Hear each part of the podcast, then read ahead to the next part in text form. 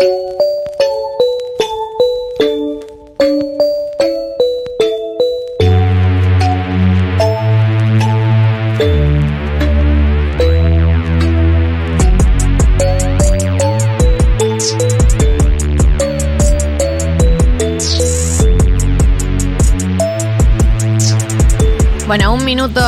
falta para que sean las 3 de la tarde y ya está con nosotros Juan Elman. Bienvenido, Juan.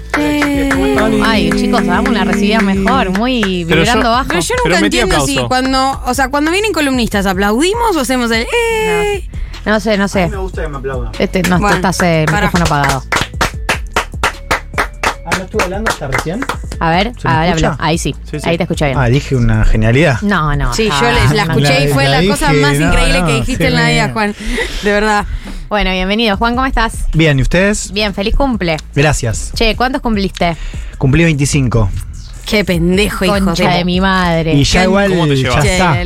¿Ya está qué? No, yo ya veo los 30 ahí como cayendo un rayo terrible porque mm, para mí me van a putear porque cuando lo digo me putean, pero para mí Pero lo voy a decir después de los 25 ya no importa si tenés 26, 27, 28, ya estás ahí, ya Totalmente. después tenés 30. Se promedia Sí, para arriba. no. porque sí. antes, o sea, yo extraño mis 23, por ejemplo. Bueno, Ay, Juan. igual. Concha de mi vida. Porque hay algo ahí de Es un tema de Tini ese. y 20 Hoy quiero literal, vivir mis 22. A mí me gustaba mucho una peli, la de Zac Efron, Bueno. eh, 17 otra vez. No puede ser cierto. Peliculón.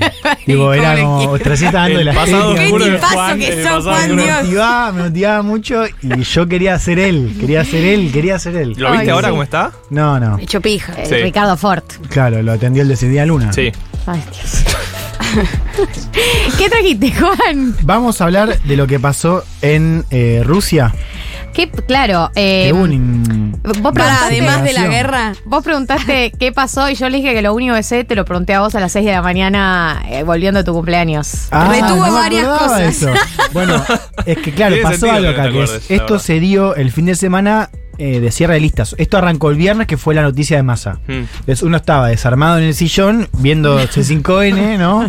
Y Lo de pronto- Massa tapó lo de Rusia, ¿querés decir? No, y veía, claro, y Claro. veía uno en Twitter, eh, de pronto en tendencias también, eh, que había un intento de golpe, o que podía haber un, un golpe de Estado en Rusia. Después vamos a charlar si eso fue realmente así.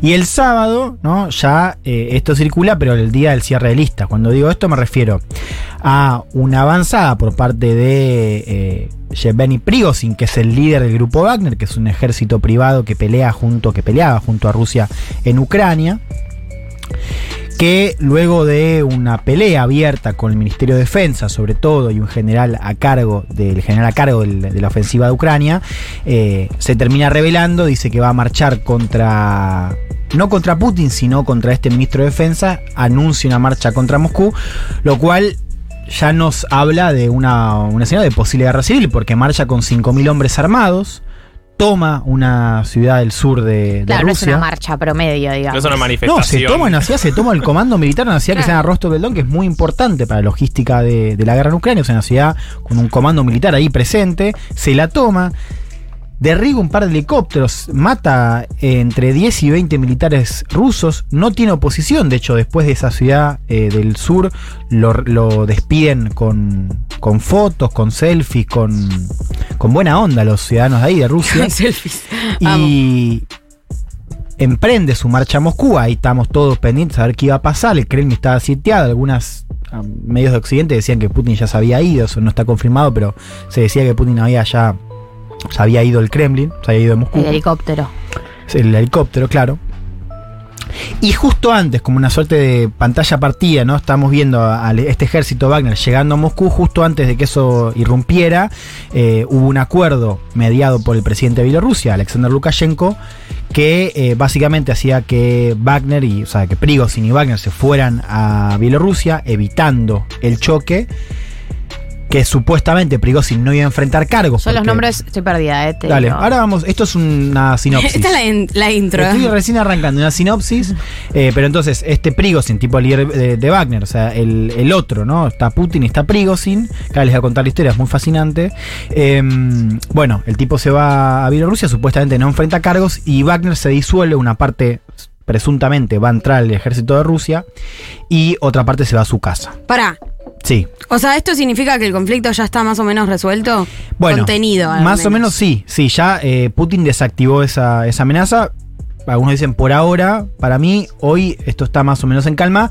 Pasa que pasó algo que nunca había pasado en Rusia. Esa es la noticia, ese es el, el- el highlight. Nunca Putin tuvo un intento de sublevación como el que tuvo recién, la semana pasada. Porque protestas tuvo grandes, tuvo a Mm. Navalny, recuerda el bloguero que era como el opositor. Claro, esta es la primera protesta, digamos, entre comillas, con tipos armados, ¿no? Eso en Rusia no pasaba. Bueno, ahora pasó. Entonces la respuesta es que está más o menos controlado, pero fue tan grande eh, el movimiento de la semana pasada que nos, nos obliga a pensar qué pasó. Seguramente hay cosas que no, no sabemos, muchas cosas no sabemos. Y también entender un poco lo que significa para Rusia en este momento clave. Eso fue la sinopsis. Bien. Bien.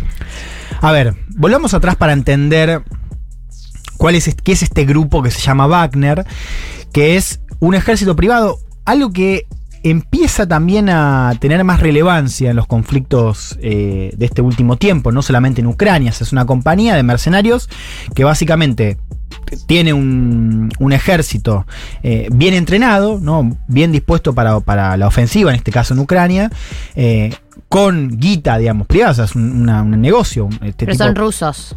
no, hay de todo, pero en buena medida son rusos. Los, los que estamos viendo ahora son rusos porque los sacó de la cárcel. O sea, hay un video donde está este Prigozhin, va a la cárcel, le abren, digamos, las puertas y el tipo va eligiendo combatientes. Esto es un documental. No, no. ¿Hay Esto es algún un video, es un documental? video, Ay, es un me vuelvo loca. Pará, tengo una pregunta con Sí. esto. Eh, un ejército privado, para ser un ejército grande, ¿cuántos hombres tiene que tener? Porque ¿cuántos tiene un ejército de un estado, por ejemplo? Y tenés que ver, a ver, estoy pensando. eh, No, cien, miles, cientos de miles, pero depende si habla de Estados Unidos, China, Rusia bueno, o claro, Argentina. está bien. Claro. Pero- o Uruguay. Pero es un grupo paramilitar, tipo, no sé, ¿cuán- ¿cuántos hombres necesitas para decir, che, este es mi ejército Claro. de mercenarios? el tema es para qué, la pregunta es para qué lo vas a usar. Claro. Porque para una guerra necesitas cientos de miles.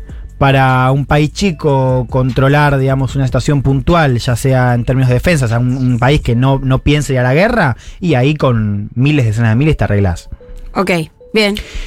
Wagner tuvo en su apogeo, decían, 50.000 combatientes. Mierda, boludo, Ahora es un montón. Es un montón. Ahora se habla más de 25.000 y eran 5.000 los que estaban junto con Prigozhin en la marcha a Moscú. Ok.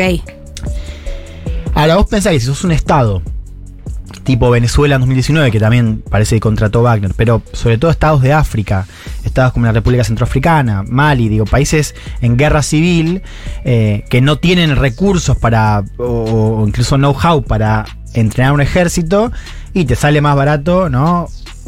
Contratar un ejército privado los reciben, les dan algunos, en algunos países de África, es más como controlar la seguridad del, del personal del Estado, en otros casos los pusieron a Wagner en minas, en yacimientos, no a cuidarlo. Bueno, eso termina siendo redituable. ¿Esto full legal? Para la, sentido? para la ley internacional. Contratar un ejército mm, de mercenarios. Lo que no sé si es legal, creo que no. No soy experto en derecho internacional. Ok. Sí, no lo esperaba sí igual Creo tampoco, que pero- hay un área gris, porque lo cierto es que Rusia por mucho tiempo, cuando, cuando usó a Wagner en, en conflictos como en Libia, como en Siria, o la propia Ucrania en 2014, no los reconocía como Claro, propios. por eso Claro. digo. Eh, claro, Nadie se hacía cargo de que yo le pagaba a Sobre Wagner todo para. por, no sé, crímenes de guerra, supongo que. Claro, ¿quién se hace Ah, cargo? claro, ¿quién se hace Pero cargo? sí hay algo legal en el sentido de que vos como Estado podés contratar seguridad privada. Claro, acá dice eso. Muchas de estas empresas son también conocidas como contratistas de seguridad privada, Mm. corporaciones militares privadas, empresas militares privadas, proveedoras de servicios militares Mm. y de manera más genérica, industria militar privada. Para mí es re turbina esto. bueno, No, sí. no, es turbina. O sea, perdón que lo diga en la guerra. Va a sonar fuerte, pero no estoy del todo a favor. Y el líder de Wagner tiene una historia bárbara. El chabón, primero que es de la ciudad de Putin, de San Petersburgo, que en su momento era Leningrado, ¿no? Un Unión Soviética. Putin es un poquito más grande que él, pero estamos hablando de los 50, 60. Ahí nacen, y ahí tienen como dos trayectorias muy distintas, porque Putin se convierte eventualmente en una- un espía de la KGB, Hmm. una- o sea, entra a los 12 años a las juventudes comunistas, y ahí empieza como a meterse en ¿Se política. conocían de chiquitos? No, no, no, Ah. no. Pero tiene historias muy parecidas de vida, eh, nada que ver, pero... Y pero de la Unión Soviética, claro. No, pero digo, es la, yo quiero ubicar los- las dos trayectorias en San Petersburgo, en Leningrado, en la Unión Soviética. Putin se va a hacer un agente de la KGB Y este tipo se mete en problemas. Es como un delincuente de poca monta, hace unas- unos robos ahí en San Petersburgo, lo meten en cana. Ok. 10 años. Cuando sale es 1990, es como el ocaso de la Unión Soviética. Ahí Putin salta, o sea, medio que ya cruza la- el muro y se va a trabajar con el alcalde de San Petersburgo, que se llama Anthony, Anatoly Sobchak. Este chabón sale y dice, bueno, ¿qué puedo hacer? Esto es una trayectoria muy común en la Unión Soviética en la década de, los, de la construcción de los oligarcas rusos. Claro. Tipo arranca con un puestito de panchos en una feria en San Petersburgo. Amo. Literal. La canción del cuelgue. Le va muy bien. O sea, como que empieza a hacer mucha guita. Después se asocia Una con, de superación personal. con gente del mundo de los supermercados, se invierte en supermercados y después pone un par de restaurantes como. Vendía falopa. ¿Vos decís? Sí, Así, un así le puestito de dicen. pancho, claro. Ahora así le dicen a los panchos en. Rusia, Vamos. amigo. Es eso. Yo había leído la historia, decía que la mostaza la hacía en la casa de la mamá, me pareció increíble, me pareció Puede súper ser. cute. Puede ser que todavía no era rico. Y además, vean la época. foto, es un chabón, eh, o sea, es un hombre de fuerte. Ah. No, no, es un chabón así como. Robusto, No, digo que no. Como que me gusta la historia de él haciendo panchos No, en la no casa tengo- de la mamá. No vamos tengo a comprarla, vamos no a tengo comprar esa historia. Lo que sabemos era que vendía panchos. Sí, después empieza a, a, um, progresar, ¿no? La meritocracia de los 90 en Rusia y se pone un par de restaurantes de lujo. Sí, hay baches, hay baches de información. Va, entre otras personas, Vladimir Putin. Y ¿Al restaurante? Al restaurante. Buena ahí- escena en la película. Claro. Boludo, es una re peli total. Y amo. ahí eh, no se sabe bien si se habían conocido antes, porque el chabón también tenía negocios en, el- en los casinos y Putin manejaba la junta de casinos en ese momento, en San Petersburgo, o si se conocen en un restaurante de este tipo, Prigozhin. Por eso al chabón lo llaman el chef de Putin. ¿Por qué? Porque después la relación sigue.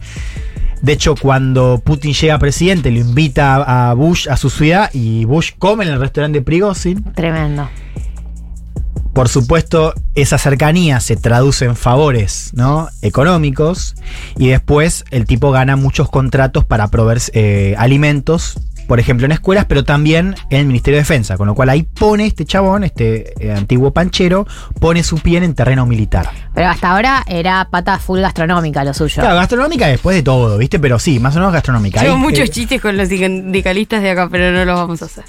No, ¿sí? Uno podés hacer si querés. No, no, está bien, está bien. Ah, yo trabajé en. no lo tengo que hacer, boludo. Me, me provoca, me provoca porque me, me va a llegar Juan, el sí, teléfono, sí, compré. A, a Juan le, das, Eh, le tirás la mano y te ¿para qué me agarra el hombro y el otro hombro. Bueno, estamos en eh, 2013-2014. Ahí no se sabe muy bien porque esta historia es opaca, pero en un momento el chabón, presuntamente, genera este negocio de decir, bueno, armemos un ejército privado. Ahí hay otro militar, no se sabe bien si lo armó el militar o qué, pero después se revela que Prigozhin era el dueño, el líder. Prigozhin no es un militar, aunque ahora parece como un militar, pero el chabón es un tipo que invirtió, armó su ejército privado. No tiene formación Claro. en el ejército, digamos. Y se mete, o sea, el primer evento, para entender esta cronología, sucede en eh, el 2014 en la guerra del Donbass, que es el antecedente de esta guerra. Claro. ¿no? Una guerra separatista. Claro, ¿qué pasaba? Rusia no podía pelear con su ejército, porque teóricamente esto era un conflicto iniciado por separatistas que vivían en Ucrania pero se sentían más cerca de Rusia. Así Claro. arranca toda esta guerra también, en el este de Ucrania, en el Donbass, que es donde está peleando ahora. Entonces Rusia estaba involucrado con Wagner, ¿no? Lo tercerizaba de alguna manera. Hay otros ejércitos privados, Wagner era el más importante. Después se exporta, esto funciona bien, Wagner se va a Libia y Siria, lugares donde Rusia también tenía interés en meterse. Y en África lo mismo, en África les contaba recién, los gobiernos los contratan para seguridad del Estado, seguridad en minas, y a Rusia le sirve porque siempre está muy cerca de los intereses geopolíticos del Kremlin. En África lo hace en detrimento de Francia, o sea, Rusia se mete eh, eh, en África con la ayuda de Wagner y empieza a trabar ¿no? alianzas de seguridad con gobiernos africanos, ¿no? en una zona de África que en general es la zona de influencia o era tradicionalmente la zona de influencia de Francia. Acá estamos ya eh, acercándonos a eh, la guerra en Ucrania, que es el momento donde Prigozhin se vuelve un actor relevante, porque el tipo no se lo conocía antes, era un tipo quizás más de, la- de- de se lo conocía los, los que seguían muy de cerca a Rusia, pero no era un tipo como lo vimos en la guerra, eh, que eh, primero que le dimos la cara, porque el tipo comunicaba todo el tiempo en Telegram básicamente los avances ¿no? de Wagner, que peleaba, insisto, junto al ejército de Rusia. ¿Puedo preguntar Sí. algo? Eh, ¿por, por qué el interés de Rusia de no eh, estar en estos lugares de conflicto hélico con ejército, o digo, ¿estaba con ejército propio o solo estaba presente Wagner en estos lugares? Tipo África. No, y- esto es, esto es Wagner. ¿Por, por qué la utilización de un ejército mercenario? Porque decíamos antes, bueno, no reconocía que este, respondía al, al- a Rusia. Sí, a ver, hay una, una parte, claro, que, que, mm, es lo que decía recién con el tema de Ucrania. O sea, eh, no, no, Rusia no puede eh, formalmente ser parte de ese conflicto. ¿no? El caso de Ucrania es más simbólico por la cuestión europea. El de África no importa tanto, con lo cual nos, nos habla el, la segunda, el segundo paquete de, de respuestas que es costos. O sea, te sale más barato también. Claro, ok. Bueno, No pagan la RT, este- no Claro, pagan en este conflicto de Ucrania en particular, no es, no es, eh, es oficial que es Rusia. Sí, digamos. no, en este conflicto, eh, ella preguntó por África. Por África. En este conflicto hay algo también estratégico que es que Rusia, por lo pronto, no ha llamado a una movilización total de la sociedad. Hemos visto un llamado puntual, pero digamos, hay algo de la experiencia de Wagner y la cantidad de hombres que tiene que para Rusia es funcional, ¿no? Y, insisto, pelea al lado de su ejército. O sea, te da una capacidad ofensiva mayor. O sea, tenés un ejército entrenado bastante. O sea, yo les contaba, esos son tipos que eh, eran presos, digamos. También hay otra disposición. No es lo mismo tener un ciudadano que vos lo reclutás en una movilización ¿no? de, de- de reservistas a tener un tipo que salió de la cárcel y, digamos, no le importa nada. ¿No? Eh, este, este marco teórico es raro, pero creo que hay No, algo no, está ahí, bien, hay algo ahí, hay algo ahí. O sea, efectivamente es funcional a la ofensiva de Kremlin de, de Rusia en eh, Ucrania. Así llegamos a este momento de la guerra donde el tipo se hace conocido, ¿no? Se habla y se pregunta, che, ¿cómo es la relación entre Wagner? Porque, digamos, ¿cómo se comanda eso? Porque vos tenés un ejército privado con un tipo muy cercano a Putin, pero que al mismo tiempo no está integrado bajo la órbita del Ministerio de Defensa. Y acá empiezan a aparecer algunas chispas. Un momento clave en la batalla de Bakhmut, que es una ciudad de Ucrania que, eh, bueno, ahora si la buscan tacha mierda, pero digamos, tuvo, fue como el epicentro del combate en los últimos meses. Eh, bueno, por eso es tacha mierda. Donde el tipo empieza a denunciar públicamente, es tipo Prigozhin, el líder de Wagner, manda, saca videos bastante fuertes, porque están, o sea, saca videos con, con tipos muertos, o sea, con cadáveres en el piso, diciendo el Ministerio de Defen- el ministro de Defensa, que es un, un burócrata eh, bastante pancho. Eh, Hablando de- ¿Qué? Ahí va, ahí va. Estás re fino. un burócrata eh, pancho que no está haciendo, o sea, que es un corrupto que está mandando a mis hombres a morir, porque el tipo estaba denunciando que no tenía apoyo por parte de Rusia. O sea, que lo habían contratado, pero que lo habían dejado solo. Bien. Entonces, uno ya veía viendo estos roces que se intensificaron el 10 de junio, cuando el Ministerio de Defensa anunció, y esto es como el, el punto de inflexión, que Wagner, que los, que los mercenarios de Wagner tenían que firmar contratos con el Ministerio de Defensa. Que en la práctica eso implicaba como disolver la autonomía de Wagner, porque Claro. un Mm. poco Los los anexaba, claro, los anexaba el Ministerio de Defensa. Ahí eh, la respuesta de, mm, de Prigozhin fue un video que parece armado donde el tipo dice que lo bombardean en Ucrania, como que el Ministerio de Defensa los bombardea a ellos en, el, en su campamento en Ucrania, donde estaban estacionándose, y ahí se va toda la mierda. Él dice, bueno, voy a marchar a Moscú, y él dice, mira, esto no es contra Putin, esto contra su ministro de Defensa. Pasa que si vos tenés 5.000 tipos armados yendo a, Moscú, y medio que es un poco contra Putin también. Sí. Que es lo que dijo Putin. ministro. Claro, también. Putin salió públicamente a decir esto es una sublevación, anunció que, como que iban a enfrentar cargos y que después dijo que eh, él había, había evitado una, una guerra civil, ¿no? Porque efectivamente podía haber un enfrentamiento entre el ejército y Wagner, no sabemos, es contrafáctico, eso se disuelve 200 kilómetros antes de, de Moscú, pero así llegamos a este enfrentamiento que un poco pone en entredicho una verdad que nos hemos acostumbrado a contar en el caso de Rusia, que es que hacia adentro Putin tiene más o menos todo controlado, ¿no? Tanto en términos de popularidad, porque Putin es popular en Rusia, esto se sabe por inclusive investigaciones independientes, como el aparato militar, del cual se sabe muy poco, pero más o menos la máxima era que Putin estaba con todo bajo control. Bueno, esto es un cimbronazo, si bien todavía no sabemos bien cómo interpretarlo. Hay muchas teorías, hay una teoría conspirativa eh, que circula también en Rusia, que es que quizás hubo un acuerdo entre Prigozhin y Putin para que, para que armaran todo esto y Prigozhin se vaya a Bielorrusia, que está más cerca de Ucrania, está más cerca de Kiev. Para, el, Sí. eh, eh, lo dijiste, pero ahora que tengo todo el marco teórico, lo, lo qui- lo- te lo quiero volver a preguntar. Entonces, ellos marchan y la respuesta de Putin a esa marcha es vayan a Bielorrusia. Llega este acuerdo, claro, este acuerdo 200 kilómetros antes que es eh, anunciado por Lukashenko, el presidente de Biel- de Bielorrusia, que es muy cercano a Putin, con lo cual ahí es difícil que Putin no haya tenido antes una- un diálogo con Lukashenko. Y ahí es, bueno, abortamos, nos vamos a Bielorrusia. También es raro, ¿no? Claro, porque, en Bielorrusia, ¿qué, qué pasa? ¿Se instalan ahí? Que Se instalan ¿Van ahí. a luchar desde ahí o van a.? Por lo pronto, lo que anuncia Rusia es que eh, Wagner va a ser incorporado. Pasa que lo que estamos viendo es que hay una parte que no va a ser incorporada porque no quiere o por lo que sea. Entonces, hay que ver cuánto del porcentaje de Wagner se va a las filas rusas y cuántas no, y cómo opera eso en Ucrania. Ya que estamos, digamos esto. ¿Qué está pasando en la guerra hoy? Hace varias semanas eh, tenés una tan anunciada contraofensivas como yo lo puse en el newsletter, es como la del negro, el negro Pablo, la de Ya venir, ¿viste? Como Sí. Occidente con. No, ya, ya viene la contraofensiva exitosa, ya viene. Bueno, hace varias semanas viene por debajo de las expectativas. Lo cierto es que ahora Rusia está defendiendo bastante bien y Wagner es más una fuerza ofensiva, o sea, no parece ser un gran, no, no parece haber un gran cambio, no parecería haber un gran cambio en el terreno. Vamos a verlo. Por supuesto, lo que dice Occidente de Ucrania es, che, miren que se están peleando entre ellos, ¿no? Putin no la tiene atada. Mm. Bueno, hay que ver eso. Seguramente venga una purga, ¿no? Hay una teoría que está buena también para, para entender todo lo que se juega acá. Que es que hay, hay unas voces que dicen que quizás Putin dejó correr esto para identificar qué generales estaban Con más él. cerca. Claro.